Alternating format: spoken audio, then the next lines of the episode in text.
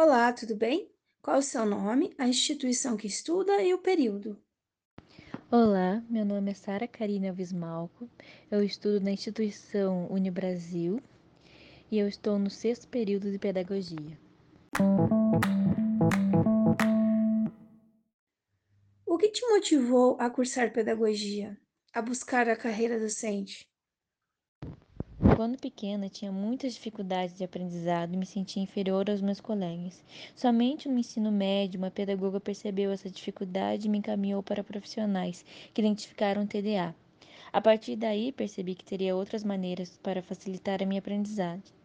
Motivo para escolher a pedagogia foi o fato da negligência e falta de informação de profissionais.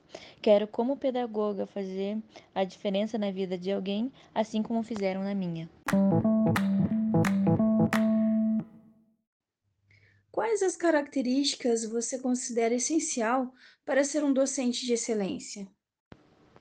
Para mim, as características essenciais para ser uma docente de excelência devem ser paciência, saber motivar os alunos, atenção, perseverança, ter empatia e, principalmente, ser capaz de aprender com seus alunos.